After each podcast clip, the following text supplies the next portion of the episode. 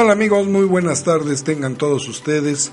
Nuevamente nos escuchamos en este subprograma Hablemos de Todo con su servidor Josué Isaí, esperando que esta semana que está terminando la hayan pasado súper bien en su trabajo, lo hayan desarrollado con gusto, con armonía y con ganas de superar cualquier obstáculo.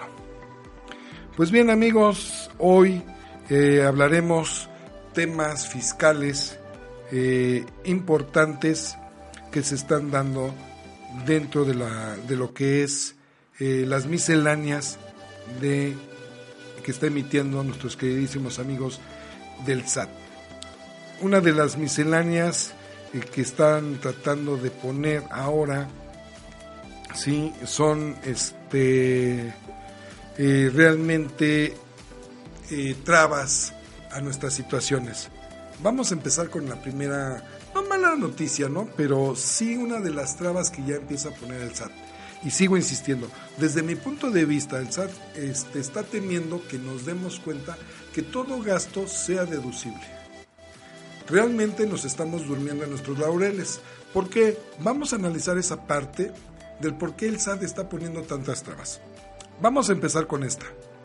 El SAT me está diciendo que para generar o recuperar la contraseña va a solicitar diversa información al contribuyente. Es decir, antiguamente nosotros ya podíamos generar la contraseña a través de la firma electrónica en la página del SAT. En el menú de este, servicios, ahí lo podíamos este, buscar en el submenú de este, actividades electrónicas, ahí viene y podíamos generar o modificar la contraseña. Hasta el momento sigue funcionando, pero va a llegar el momento en que nos van a decir que nos presentemos ya en lo que es el módulo. Entonces, veamos. Esta fuente eh, es muy importante para mí, de donde nosotros lo estamos este, obteniendo, ¿sí? que es de la página de, este, del contador MX, ustedes pueden ingresar y también les recomiendo este eh, suscribirse en ella porque trae unos reportajes excelentes. Por ejemplo, esta, este que nos está mandando. La contraseña del SAT se obtiene solo con acudir al módulo, con la identificación oficial, estar inscrito en el RFC y contar con el correo electrónico personal. Pero con recién la modificación de la resolución miscelánea fiscal de 2019, publicada en el Diario Oficial de la Federación el 20 de agosto de 2019, cambia la forma de obtenerla, pudiendo el SAT requerir información adicional al contribuyente relacionada con su situación fiscal al momento de solicitar la contraseña al personal administrativo. ¿Qué quiere decir esto? Empecemos el desglose. Quiere decir que ahora para que yo descongele, vuelva a tramitar, reanude la, la contraseña, el SAT me va a decir, a ver, para empezar, vamos a necesitar tu identificación, ¿ok? Segundo, vamos a verificar que efectivamente sigas inscrito y estés activo en el padrón del Registro Federal del Contribuyente. Y tercero, vamos a ver cómo se encuentra tu situación fiscal. Vamos a ir a la opinión de cumplimiento. Y recuerden ustedes que hace dos meses la opinión de cumplimiento sufrió un cambio. Recuerdan que antiguamente nos decía que era positiva y nada más sin tanto preámbulo. Y si era negativa nos decía qué documentos, qué declaraciones, perdón, se estaban adeudando. Hoy nos está saliendo cuánto facturé en el mes, cuánto gasté y cuánto debería yo de pagar en impuestos y cuánto pagué. Y si hay una discrepancia, en automático se convierte en negativa. Entonces, para poder reanudar nosotros nuestra contraseña, debemos de actualizar correctamente las discrepancias que nos marque nuestra situación fiscal. Es ahí donde empezamos con los pequeños detalles. Ahora bien, si no manejamos la contraseña desde hace dos años, tres años, ese va a ser el motivo de que la, congele. Vamos a ver. Información que podrá solicitar el SAT para actualizar o generar la contraseña. Chequenlo por favor. En la regla 2.2.1, valor probatorio de la contraseña de la regla de la reforma miscelánea fiscal actual, se menciona que el SAT podrá requerir información y documentación adicional que permitan acreditar de manera fehaciente la identidad, domicilio y en general la situación fiscal del solicitante o representantes legales, socios o accionistas, entregando el acuse de requerimiento de información adicional relacionada con su situación fiscal, lo que estábamos comentando. Ahora, ¿qué plazos vamos a tener?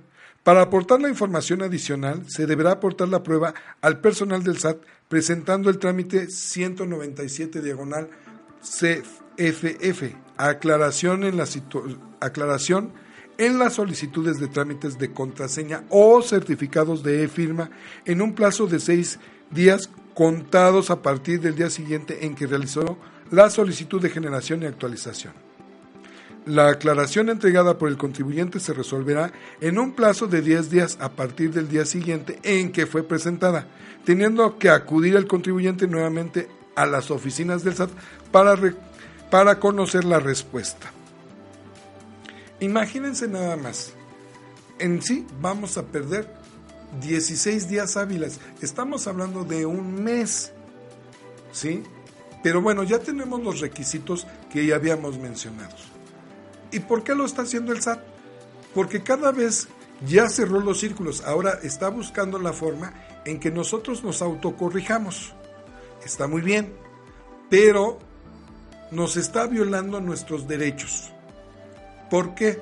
Porque a su presunción de ley nos está diciendo que solo van a ser acreditados solo aquellos gastos que sean en función a la actividad. Desde mi punto de vista, y quisiera yo lanzar la pregunta a mis colegas, quienes estén de acuerdo y quienes no, me lo hagan saber, ¿sí? Eh, con sus comentarios al 22 24 10 81 04. ¿En qué sentido? Desde mi punto de vista, todo gasto ya es deducible. Y siempre ha sido deducible, porque todo está relacionado de forma directa. Si el SAT me dice que hay una discrepancia fiscal, quiere decir que también yo puedo argumentar ante un juicio que todo va directamente. Por ejemplo, la despensa de comestibles. Si yo compro sopas maruchan y un día eh, en una auditoría me va, va el fisco me va a decir y me va a especificar, las sopas maruchas no son deducibles. ¿Por qué? Porque no las estás aplicando directamente a tu actividad. Ese es el criterio del SAT. El criterio real es el siguiente. No tengo la obligación de acudir a comer a un restaurante. Porque la ley nada más me dice que son deducibles los alimentos y punto. ¿Sí? ¿Cómo es posible, ahí viene la discrepancia fiscal, cómo es posible que una sopa embotellada, empacada, como ustedes quieran denominarle, no es deducible y sin en cambio la comida en un restaurante sí lo es? Nada más porque ahí voy a pagar con transferencia, con cheque, en efectivo. La sopa también la pago en efectivo y también me pueden expedir una factura. ¿Sí? No me dio tiempo salir a comer al restaurante o no como en restaurante y compro la comida y la preparo y es de forma directa, la estoy aplicando de forma directa. ¿Por qué?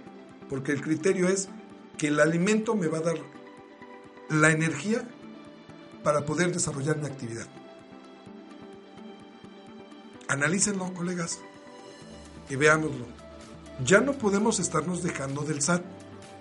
Todo es deducible obvio. No cometamos los errores de que al 100%, porque precisamente nosotros le damos alas a la autoridad para que ponga los porcentajes que se están tomando. ¿Sí? O sea, yo deseo que si hay alguien del SAT que me esté escuchando me diga, no procede porque la reforma fiscal en la miscelánea X, que yo no he leído, ¿sí? No he encontrado una miscelánea de ese tipo, ¿sí? Considero que todo es deducible.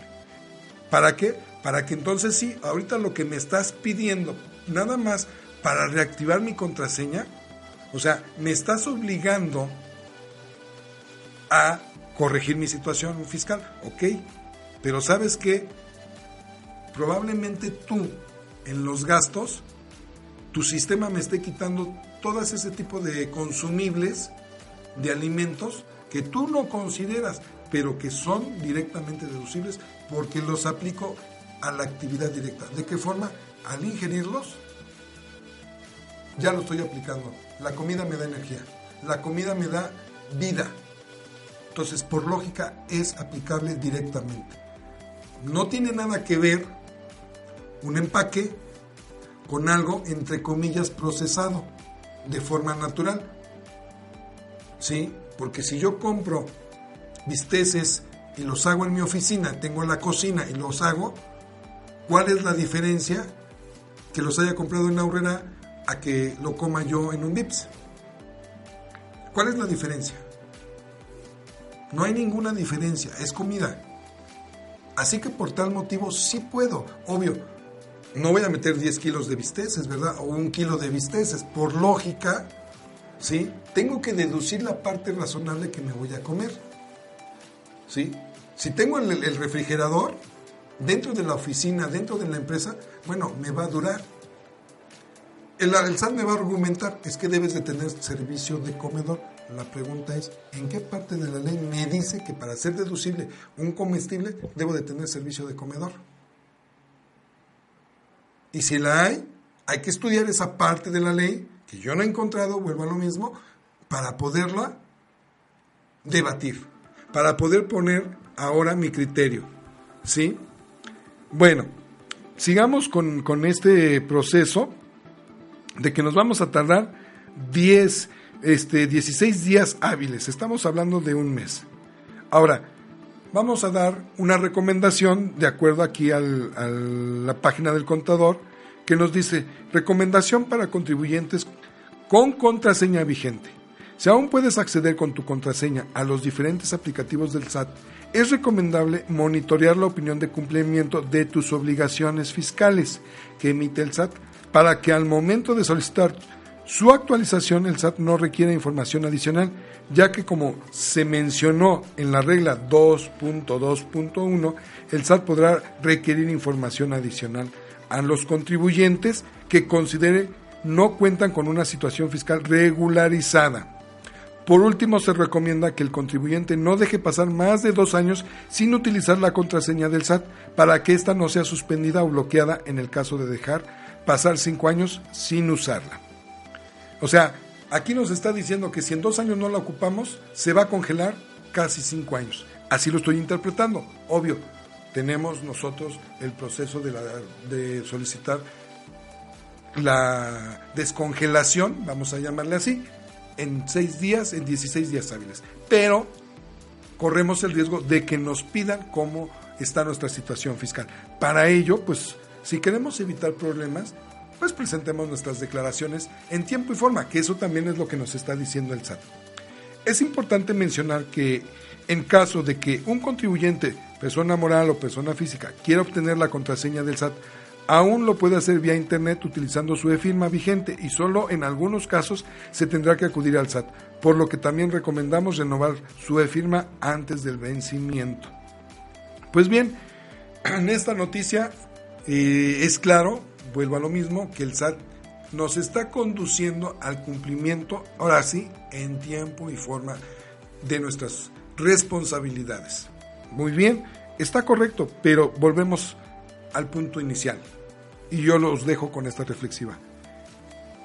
Todo gasto que emitamos se va a aplicar de forma directa en nuestra actividad pues bien, yo los dejo, espero sus comentarios al 2224 108104 para ver qué proponen ustedes. No nos dejen de seguir en facebook.com, G3 Radio, en YouTube, G3 Radio México, Instagram, Twitter, Twitch, en arroba G3 Radio MX y en nuestra página oficial www.g3radio.mx.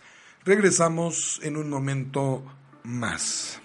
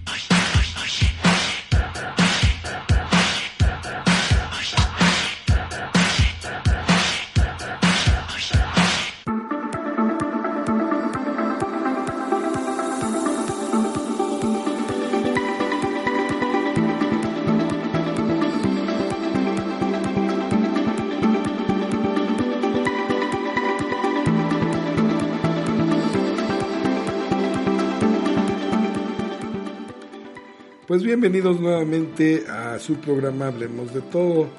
Como no tenía yo nada que hacer, la verdad, y me sentía yo solito, preocupado, tristón. desconsolado. pues, mandamos a traer aquí a, a llamar, mandamos llamar al señor Víctor Trujillo, no, perdón, no, no es No, no, no, Trujillo, ¿qué no, pasó? Es, es, es mucho. Eh. Víctor Coca. Oye, está bien que da miedo, pero Sí, ah, no, no, perdón, me equivoqué. Señor Víctor Trujillo, una disculpa. No lo vuelvo a hacer. O sea, lo traje porque el señor se está durmiendo sin hacer nada. Parece Perdón, caballo lechero. haciendo diseños. Está haciendo, parece caballo lechero el señor, pero bueno, necesitamos de su opinión. A ver, dígame de qué. ¿Qué es la disciplina para usted? Ah, Chihuahua. ¿Existe la disciplina actualmente? No, dije, dije para usted, a mí me vale si los demás la aplican o no. Bueno, la disciplina es una conducta, es una situación conductual donde tú estás generando eh, hábitos de obediencia, de respeto ¿sí? y de orden.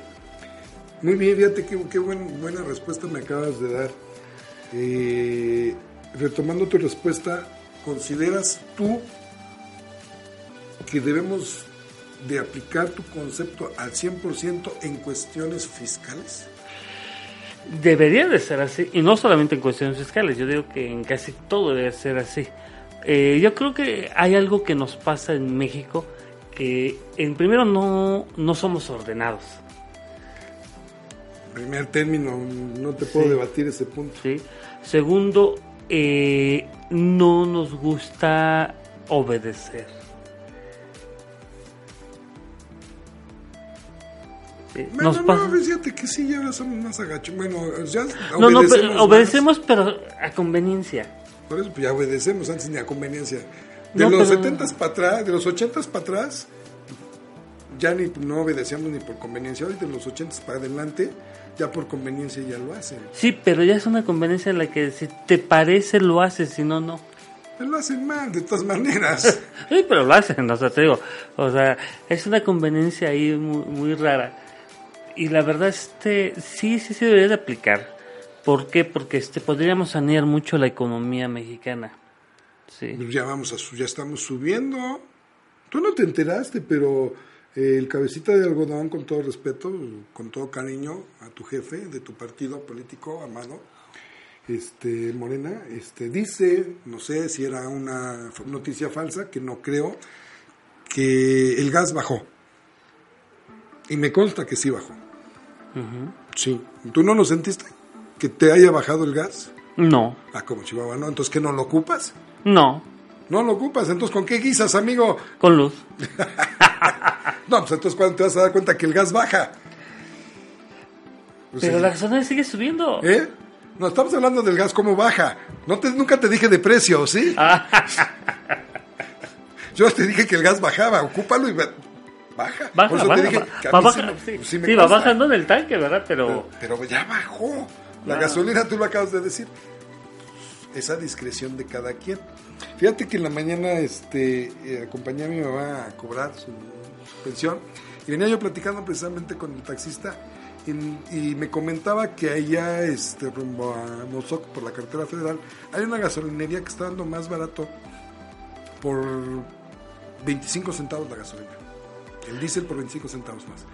Y resulta que le está favoreciendo ya porque, este, saliéndonos un poquito del tema fiscal, pero a la vez es lo mismo, porque si ya lleva en esta semana que pasó dos días que ya no encontró gasolina, que se acabó por Sí. la venta.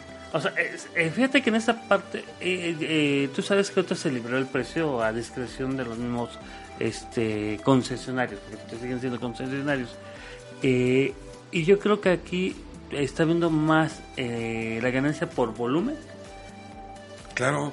Que yo- ¿Eso a qué te obliga? pues, a, a competir. Exactamente. Pero es lo que falta, o sea, yo veo que todas las gasolineras siguen en la que, ay, no me dicen nada. Habiendo una y, y escuchando el rumor, te la pongo así. Tú eres un concesionario de gasolina y te llega el rumor, oye, X gasolinera está vendiendo 25 centavos más abajo el precio y ¿qué crees? Cada semana se le está terminando el producto. ¿tú qué estrategia tomas? Pues yo tendré que ver la manera de competir con él. O sea, si quiero vender esa- esas mismas, te digo, es que él sí ya está viendo eh, lo que muchos deben de hacer. Ver que no es la ganancia por la cantidad. El volumen te va a hacer ganar más que si Ahora, lo vendes más caro. Así es. Ahora, recuerda, el costo que te dan no es el costo en el cual lo estás vendiendo. No, claro que no. Llevas un margen de ganancia. Claro. Entonces, si tú le bajas 5, 10, 15, 20, 25, todavía tienes gana- un, ma- un margen de ganancia. Sí, tienes un margen de ganancia. Y, Y si como ese tú margen, dices, en volumen, pues sigo ganando. exactamente. Entonces, si tú lo ves desde ese punto competitivo, pues también lo harías. Pero ¿qué pasa si tu ambición es mayor? Eh, buscaría que el producto me saliera más barato. Una, pero en sí, Daría un servicio mejor en mi... pero no bajarías el costo. No, no bajaría, pero buscaría, mm, o sea, fíjate que acá hay, hay muchas este, situaciones. Si tú buscas tenerla y a lo mejor no quieres bajar el costo, le doy algo extra al, al cliente. Como que, que, que- Ah, bueno, para que se le gasolina, yo estoy consumiendo gasolina. Estamos hablando de gasolina. Así es, Ah, ¿qué- tu anticongelante. Pero si tu sistema de, de- bueno, más bien tu forma de ser ambiciosa no te va a permitir regalarlo. ¿Lo No, pero te cobrar? un costo más barato. Pero ¿en qué le ganas más? ¿En el anticongelante o en la gasolina? O sea, yo, yo considero, mi Víctor, que esta gasolinera va a ser el- la punta del iceberg para que se detone la competencia real.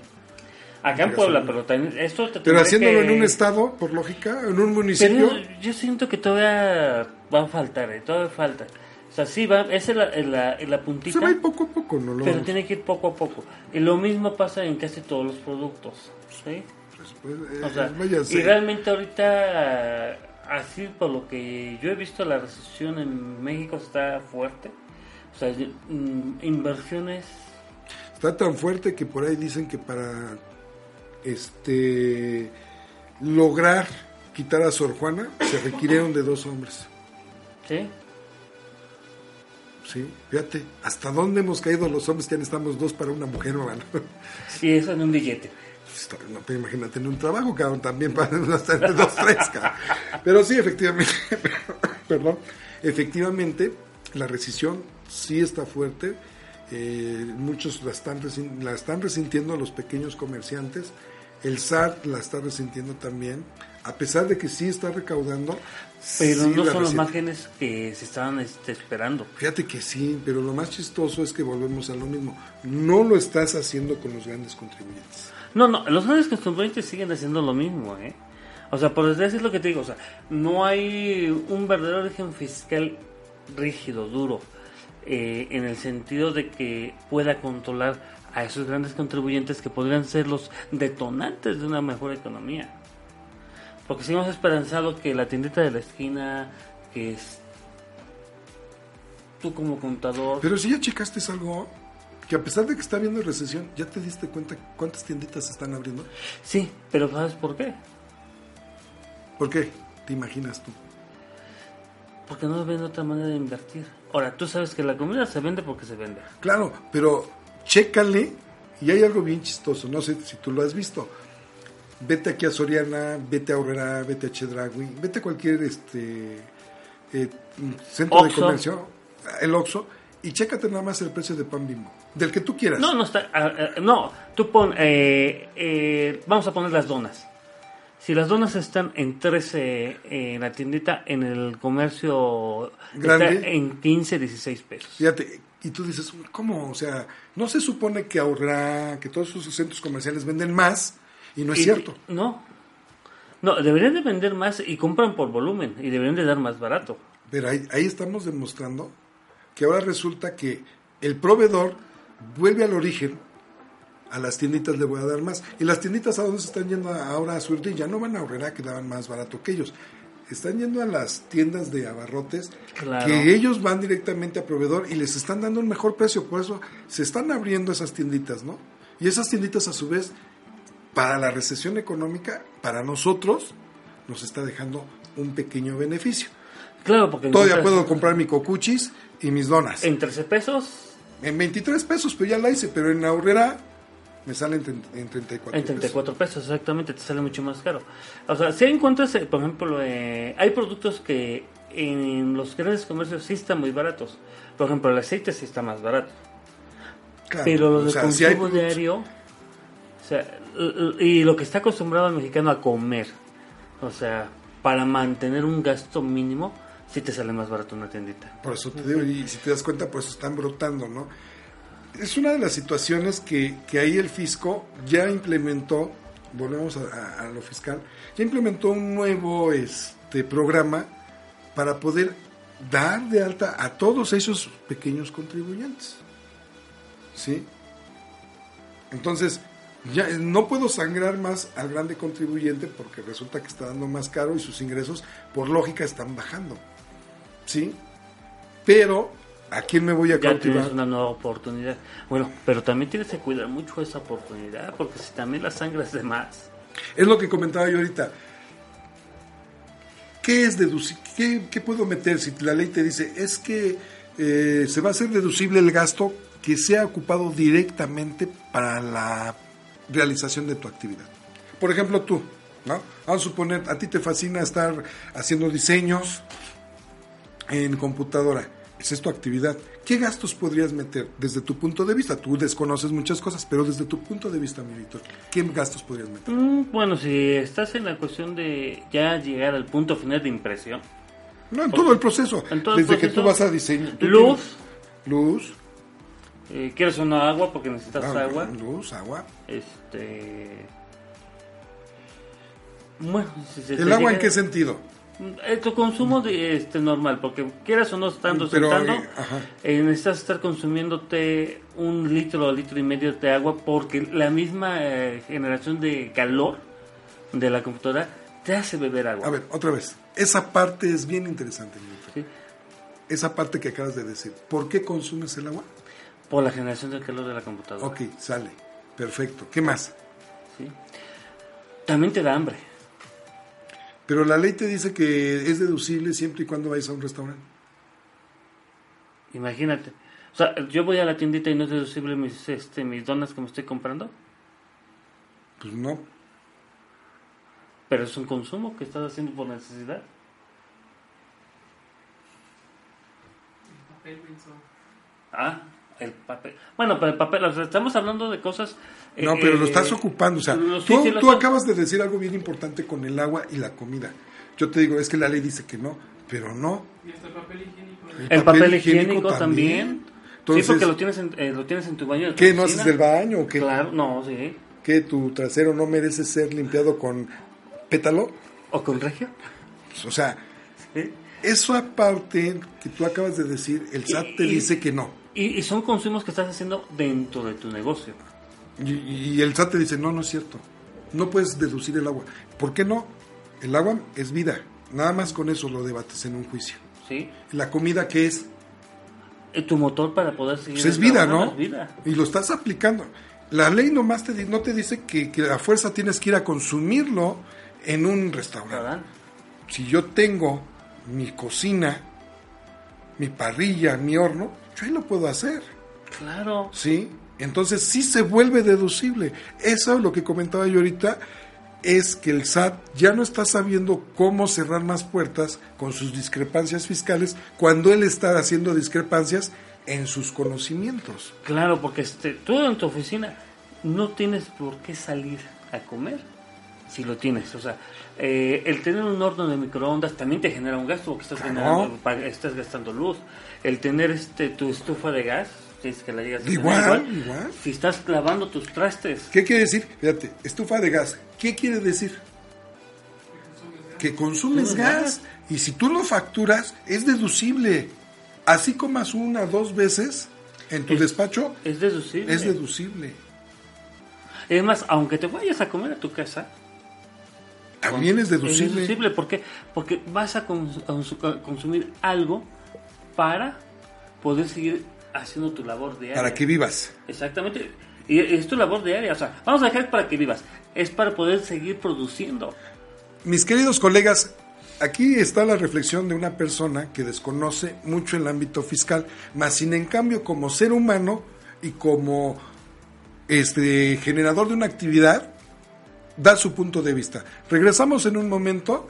Mándenos sus comentarios al 22 24 10 81 04. No nos dejen de seguir en facebook.com G3 Radio, en Instagram, Twitch, Twitter, en arroba G3 Radio MX y nuestra página principal www.g3radio.mx y en nuestro canal de YouTube G3 Radio México. Regresamos en un momento.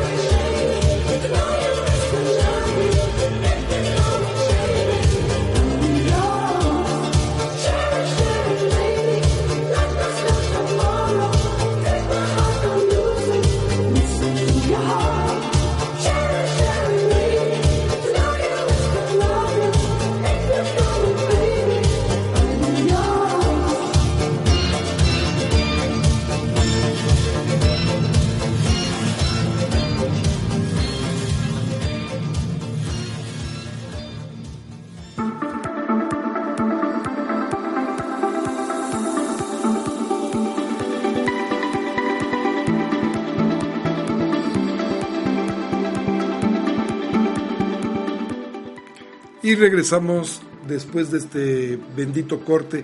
Lo que les comentaba yo a ustedes, eh, mi querido amigo Víctor, lo quiero mucho y no es que yo le diga ignorante en el tema, no, sino fíjense que las reflexiones que él está dando es de lo que he venido hablando últimamente en estos temas. Él tiene que vivir, él tiene que sobrevivir. ¿Y cómo lo hace? A través de comida, a través de agua. Entonces, es de forma directa aplicarlo al gasto a mi actividad. Ahora, ahorita fuera del aire estábamos comentando, por ejemplo, me decía él, bueno, ¿y si no compras en un supermercado? Y voy al mercado, ok, la pregunta que yo le hice, bueno, tú eres una persona que trabaja en el mercado, tú eres un locatario, responsabilidad, yo voy, te compro 100 pesos de mercancía y te pido la factura y me dices no. ¿Responsabilidad de quién es? Estamos hablando del SAT, porque el SAT no se está metiendo en los mercados para poderlos regular. Exactamente. La pregunta que yo le lanzo a los dirigentes del SAT es, ¿por qué si vas a implementar un programa de inscripciones al RFC, por qué te estás yendo sobre todo los comercios fijos, ¿sí? De tiendas. Sí, Y no te estás yendo a los mercados. No, y de hecho los mercados son fijos, o sea, el mercado es un lugar es fijo. Es fijo. Ahora, eh, también estamos hablando de los ambulantes. Pero ¿por qué no te vas al mercado? ¿Le tienes miedo al dirigente del mercado? Una. No, Eh, pues desconoces el funcionamiento del el- mercado. Que ese es lo peor, fíjate, como Sí, autoridad. porque de hecho como autoridad debes conocer El cómo- funcionamiento. Y, lo, y quién te está implementando ese funcionamiento son los ayuntamientos. o sea, eh, un mercado está dividido en áreas secas y en áreas húmedas. ya la tienes dividido. Ok, perfecto. ¿A quién le vas a, con quién tienes que dirigirte, SAT, para que tú puedas cobrar impuestos? Yo diría con, con el ayuntamiento porque es el que lo controla, es el que lo... ¿A través de quién puedes? Firma un convenio ¿Sí? y a ver, ayuntamiento, cóbrale los impuestos. O a ver, Secretaría de Finanzas con el Estado, para que tú le des al ayuntamiento, o ayuntamiento, tu contraloría, tu tesorería que cobre. Exacto. Pero ya me voy a tener obligados, A pagar una contribución y aparte a facturar. Y ya lo puedo hacer yo deducible. Claro. Lo mismo lo platicábamos ahorita este, con el ambulantaje. Ambulantaje en otros países dice que te muevas. Sí, que no estás fijo. La palabra es ambulante, ¿no? Y ambulante es mover. Aquí, perdón, ¿somos ambulantaje, Víctor? No, porque están fijos. O sea, tú te vas, vamos a ponerlo claro, la 8 poniente. Nada más. nada más. El ambulante, entre comillas, llega, se pone en su puesto y se queda todo el día en el mismo lugar. Y cada ocho días está en el mismo lugar. Así es. ¿Lo puedes identificar, sí o no? Claro. ¿Puedes tomarle ahí? ¿Quién lo toma? Volvemos a lo mismo. El El ayuntamiento. Todos esos son eh, cuestiones que tú puedes fijar como autoridad con autoridad. A- Al ayuntamiento. Tú tienes el contacto directo con, con el ambulantaje. Y- y Ayúdame lo- a cobrar. Y lo puedes hacer, y te voy a decir por qué. Porque si tu gobierno federal, representado por el SAT, firmas convenios con la Secretaría de Finanzas del Estado para que puedan revisar determinados impuestos, aquí es lo mismo. Lo mismo, lo mismo con el ayuntamiento. ¿Mm? Y ya puedo hacer deducible mis pasajes, este, perdón, mi- mis compras con el ambulantaje. No, y eh, acabas de decir la otra parte, ¿no? Los pasajes. Los pasajes. O sea, a lo mejor no vas a agarrar al chofer de fijo porque está moviéndose, pero tienes a un, a, a un, Un concesionario y a un delegado. A un concesionario. A un concesionario. Acá es el concesionario. El delegado es, nomás Al- para, para sí. hacer la revisión. Pero el concesionario, que es el que tiene el permiso, que es el que tiene las unidades, ¿sí? ¿Quién lo regula al concesionario? El gobierno del Estado, la SST. ¿Y qué debes de pedirle tu gobierno del Estado? Aquí, aparte de todo, eh, fíjate, te pide la cuestión de tus papeles de placas. Sí te pide Te está pidiendo acta de Nacimiento, CUR, INE. lo que te pide el SAT. ¿Y por qué no le pides Registro Federal de Contribuyentes? Exacto. Y si ya se lo pidió y lo está pidiendo el gobierno del Estado, perdón, SAT, la pregunta que yo lanzo, perdón, SAT, ¿por qué no estás visitando, requiriendo a cada uno de esos permisionarios? Y que no es uno, son varios. Y a lo mejor uno sí tiene varios. Vamos, yo nunca he visto que diga José Luis Sánchez Solá, perdón con todo respeto para el entrenador del Puebla, sí, muy querido este entrenador desde mi punto de vista, que, que diga así, José Luis Sánchez Solá, en el autobús, no, compañía XSADCB. Sí, vamos, dice Galgos del Sur. Ay, Así, Galgos del Sur decía, no dice José Luis. No. Aunque José Luis, perdón que ponga, quitemos ¿Por qué? de los Porque son- son apellidos, agrupaciones. eh, José Luis X, este, es el permisionario, pero estoy adherido a una asociación. ¿sí? Entonces, SAT, ¿por qué no vas a la Secretaría de Notarías y les pides, a ver, notarios, ¿cuántas sociedades tienes de autotransporte? Y estás hablando, por ejemplo, del autotransporte en cuestión de pasaje. ¿Qué, Sí, pa- por eso. qué- qué pasa, por ejemplo, por ejemplo, con los de mudanzas? Sí están registrados, fíjate, y a ellos los tienen peor, porque les retienen el 4% ya del IVA. Fíjate. Pero los de volvemos Pero te estoy de- diciendo, a, a- a los que están fijos, pero hay muchos que... estamos hablando de los que están constituidos, Sí, pero todos los que están aquí con todo respeto en la 11, aquí en el en el parquecito este, los que están aquí abajo en frente al Sench y los que andan rondando, es o sea, lo que te digo. Todos ellos, ok, no y que lo- los puedes localizar, ¿por qué? Porque tienen una unidad. ¿Y esa unidad está registrada dónde? En la Secretaría. Así es, pero lo mismo estado, a ver, tu RFC, es que no sé cómo sacarlo, te, te doy un manual para que tú lo pro- procedas. ¿Qué te pide cuando constituyes una empresa? Te piden un manual de operación. Tu gobierno del estado, mira, estos son los requisitos, vas, órale. Y señores del SAT, vuelvan a retomar a los contadores. Nada les cuesta, ¿sí? Permitirnos llegar, sentarnos con el contribuyente y quedarnos callados para explicarle los tecnicismos que ustedes ocupan. Nosotros Claro. no tenemos por qué intervenir, tienen toda la razón. No- Nosotros no tenemos por qué contestar los cuestionarios. ¿Sí? Porque está el contribuyente. Pero sí tiene derecho a que algo que no entendió y se lo explique usted mil veces y no lo entienda, a que yo se lo explique con las palabras correctas, ¿no? No, y, y- y estás diciendo algo muy importante. O sea, a lo mejor ya no vas a, a hacer el trabajo de la contabilidad como el SAT te lo marca, pero sí vas a poder ser un asesor.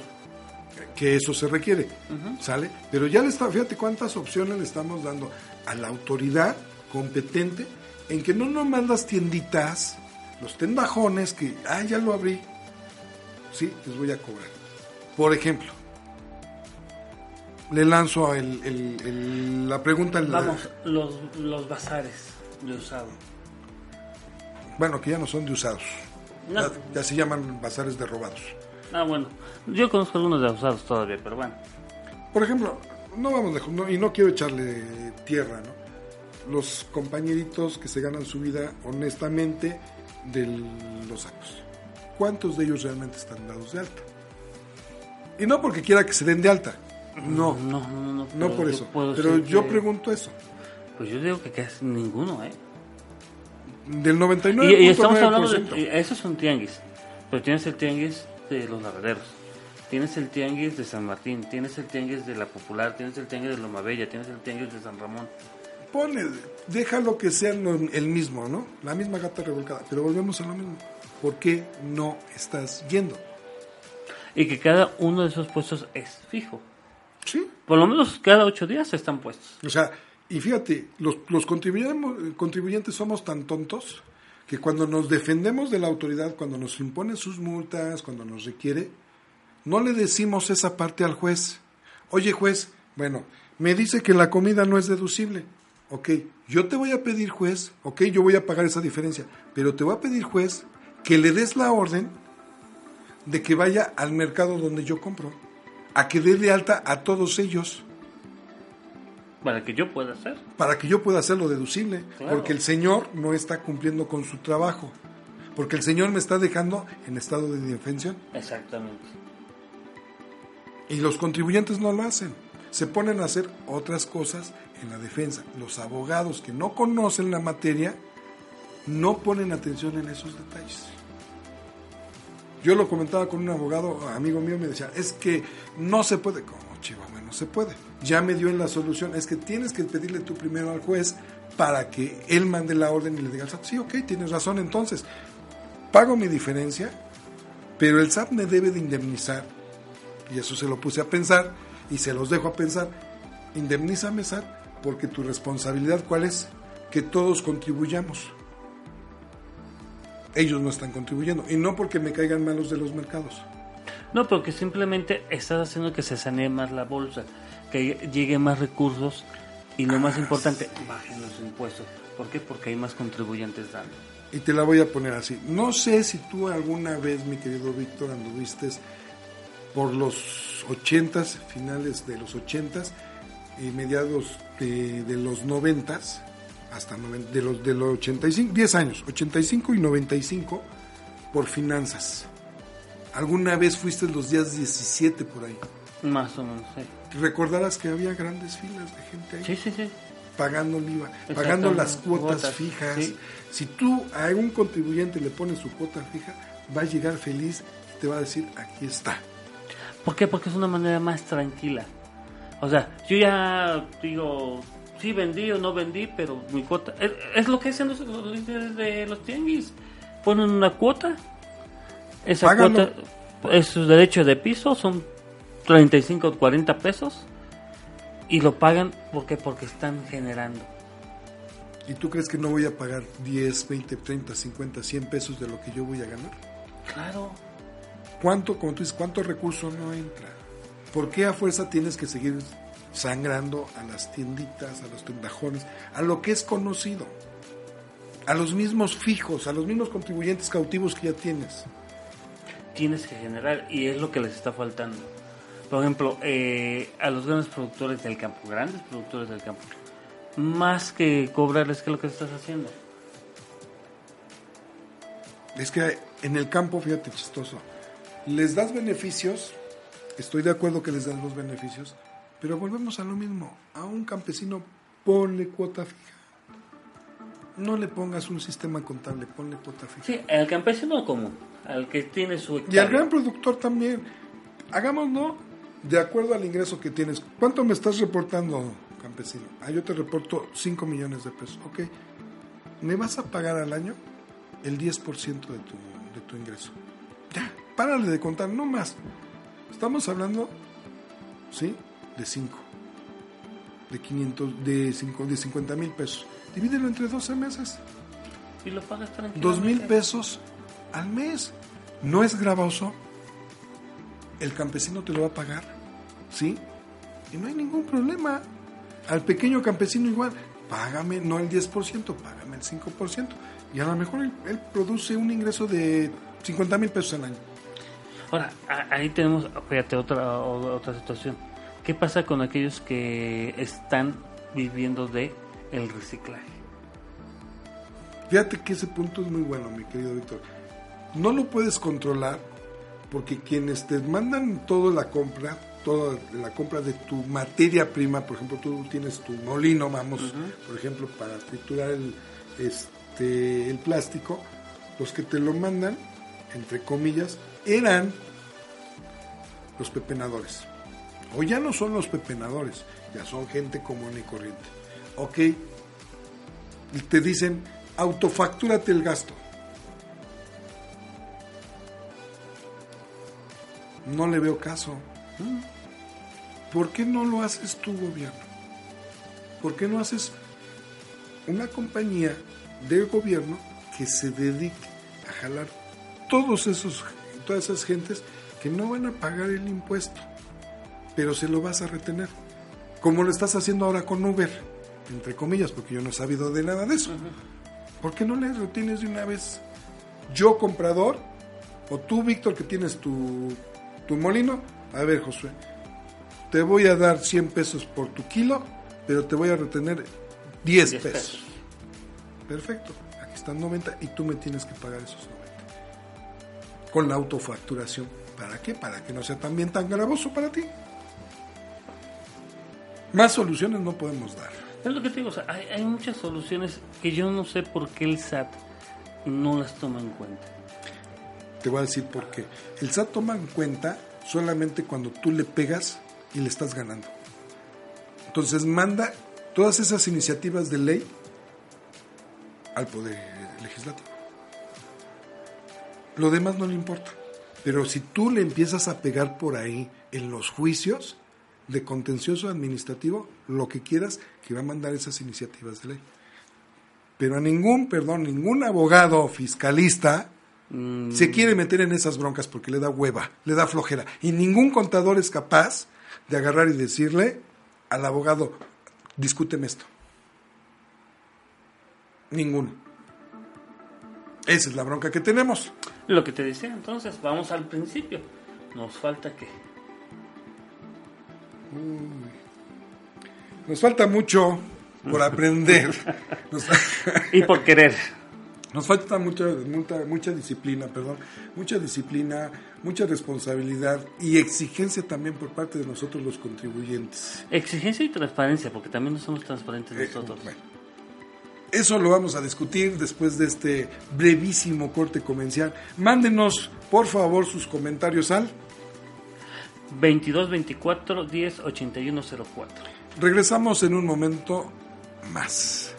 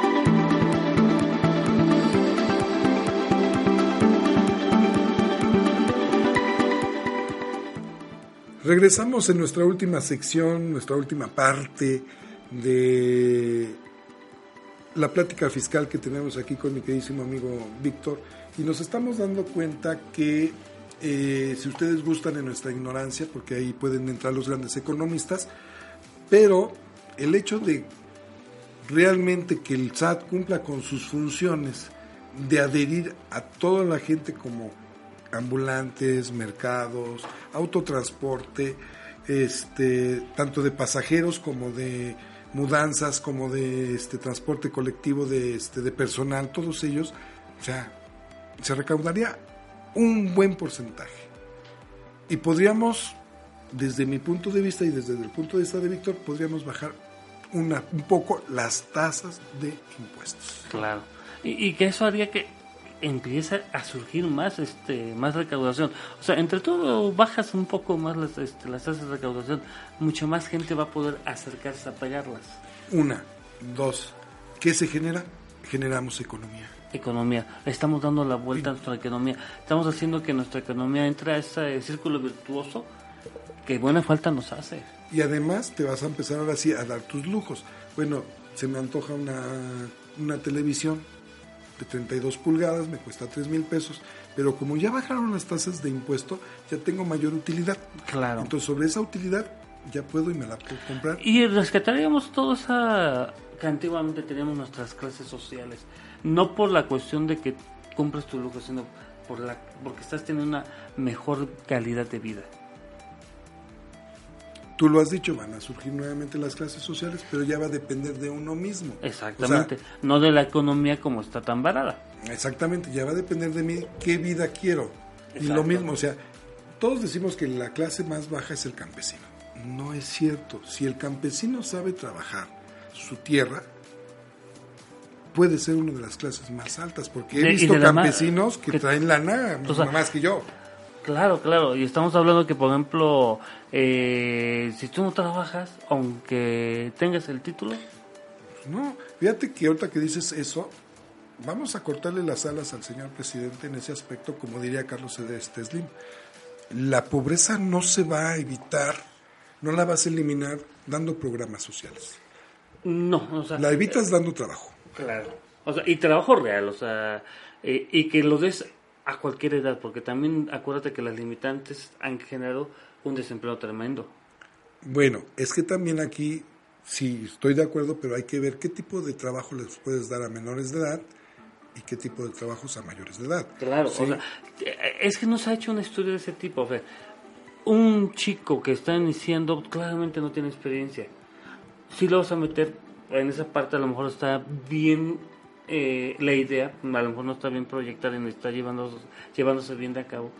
A meterlo a los oficios es que no quiere estudiar. Es que es eso. O sea, realmente tú lo vas a proyectar en ese aspecto. Ahora, quita la experiencia. Como requisito, quítala. Quítala, En, en nuestros tiempos, mi querido Víctor, te decían, con o sin experiencia, nada más. Exactamente. ¿Y por qué? Porque sabían que ibas a producir. Porque, ¿qué necesidad tienes? Ganar dinero. Ganar dinero y vas a aprender. Y lo vas a hacer rápido. O sea, y tú sabes que, bueno, en lo que tú y yo hacemos, estás aprendiendo constantemente. Nada es. este, En todos los aspectos, en todos los y todos los trabajos tú vas a aprender con tal de ganar. Si te dicen, oye, vas a ganar más en ese puesto, pues, ¿qué vas a hacer? Pues, Aprender. aprenderlo. Me apuro a aprender lo mío y lo voy a aprender. Así se hacía. Y no había necesidad de que le. mínimo dos años. Todas esas concepciones de mínimo dos años son de las nuevas generaciones de empresarios que quieren ganar mucho y pagar poco. Exacto. Y sabes que la economía no funciona así y una empresa tampoco funciona así. La necesitas capacitar. Necesitas tener gente calificada, sí. Pero que tú te la generes dentro de tu empresa, no que te llegue. O sea, nunca te va a llegar una gente. Sí que te va a llegar pues, posteriormente pero- que la otra empresa, por ejemplo, tú Sí, dices, pero ya estás generándolo. como tú dices, tú vas a generar en tu empresa, me va a llegar a mí después de que termine su contrato. Sí, O- ok, yo ya te capacité, no te voy a dejar ir luego, luego al mes, porque yo le voy a ofrecer el doble que tú. No, a ver, yo ya te capacité y mínimo me tienes que pagar tu capacitación. ¿En qué tiempo? Un contrato de tres años y te subo un poco más el sueldo, por lógica, pero a los tres años yo ya lo voy a adquirir. Ah, ok, ahora sí. ¿Sabes qué? Mi empresa me daba 200 pesos diarios. ¿Tú cuánto me vas a dar? 300. Ah, pues te voy a dar 300 porque ya me ahorraste la capacitación. Ah, ahora sí me voy. Pero tú ya cobraste tu capacitación. Claro. Tú ya... O ya sea, esas son las pocas eh, formas de visión que no tienen las empresas actualmente. Eh, y ¿Para realmente- qué sirve entonces la Cámara de Comercio? Para Para nada. nada. Y cobras y te cobran una cuota y siempre dices, sí, bueno, ¿y cuál es mi beneficio? Ninguno. No. No, no, no hay. La Cámara de Comercio No sirve. No sirve. ¿Por qué? Porque no hay ni una forma, ni un método, no hay nada para poder hacer crecer a una empresa. Exactamente. Entonces, todas esas, esas, esas situaciones, yo creo que ya es momento precisamente de las nuevas generaciones, en lugar de estar viendo las feminazis y todo ese rollo, el lesbianismo y todo ese rollo, preocúpense primeramente por un- una estabilidad mejor económicamente. Y no quieren el trabajo en casa, En donde se pueda eh, volver a retomar lo principal, el núcleo familiar. Y como tú dices, no voy a tener el trabajo en casa. No, hay que entender esa parte. El trabajo en casa es malo. ¿Por qué? Porque tengo mi televisión y lo veo y voy a hacer mal mi trabajo. ¿Sí? Exacto. Con, o sea, O sea, para eso son áreas de trabajo. Es más, si vas a tener tu eh, área de trabajo en tu casa, pero va a ser un área aislada de tu casa. O sea, un espacio, tu taller, tu oficina, pero es aislada de tu casa. O sea, ah, tu casa es para vivir. Así es. y el área de trabajo es para Yo creo que producir. todo esto se puede ir reglamentando, es bien sencillo. A través de las cámaras de comercio, tú lo puedes ir haciendo. O sea, ok, ¿dónde tienes tu actividad? Por ejemplo, yo, a ver, contador, te voy a contratar para esta empresa, pero la empresa no quiere que estés de planta porque le sale muy, este, muy, este, muy caro, por ejemplo, pagarte a ti este, eh, cinco mil pesos, ¿no? Por ejemplo él te requiere dos, una vez por semana y te va a pagar, ¿qué te parece? Tres mil pesos. O sea, ya se ahorró dos mil pesos. Ok, sí. ¿Tienes una oficina? Sí, sí la tengo. ¿En dónde? En mi casa. Ok, perfecto, la tienes ahí. Pero como tú dirías, está totalmente separada. Sea, tiene que ser funcional. Así es, totalmente separada de mi domicilio particular. Exacto. ¿sí? Y a mí me va a mi horario de trabajo es de 9 de la mañana a 2 de la tarde, salgo a comer de 2 a 4, no me molestas y de 4 a 8 trabajo.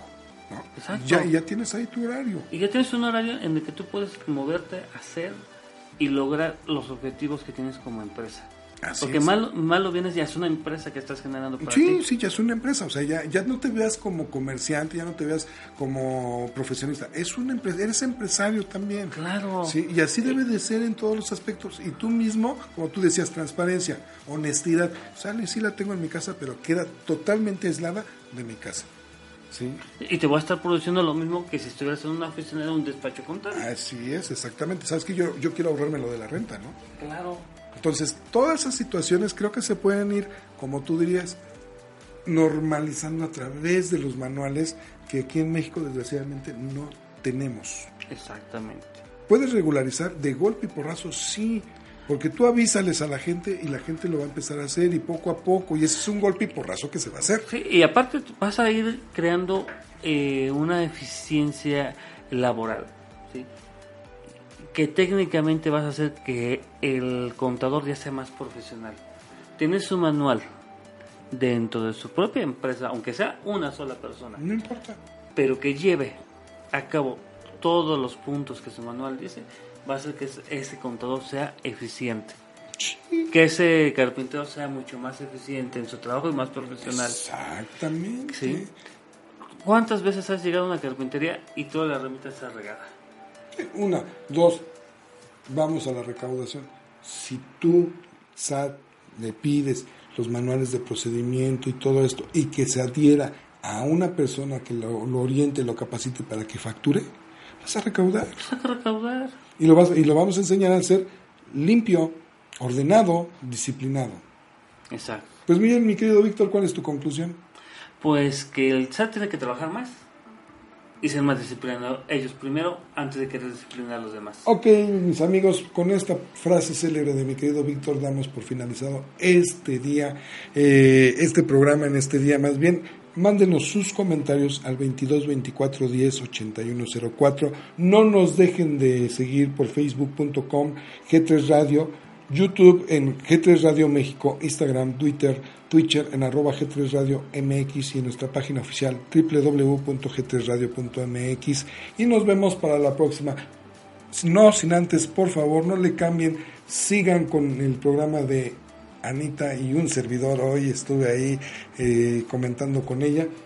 Este me invitó, quiero comentar, más bien no estoy ya me estoy adelantando, me estoy emocionando estar con esta, estas niñas. Perdón, Adriana, se me olvidaba que también vas a estar presente. Esperamos que sea un programa y dar una buena opinión con ellas. ¿En cómo se llama su programa? A ver, mi querido Víctor, porque tú dijiste que no te, no te gustaba. Mm, No me gusta el nombre. ¿Cuál es el nombre? Puta. ¿Es tan largo? No, no O es sea, tan largo, es, tan profundo sentir del pensamiento, Pensamiento humano. humano. Es tan largo y aburrido. No, que te oigan, que te oigan. ¿eh? No, yo no lo oigan. digo por ellas, lo digo No, por quien lo puso. Tú, Yo. Nos vemos para la próxima. No nos dejen de seguir.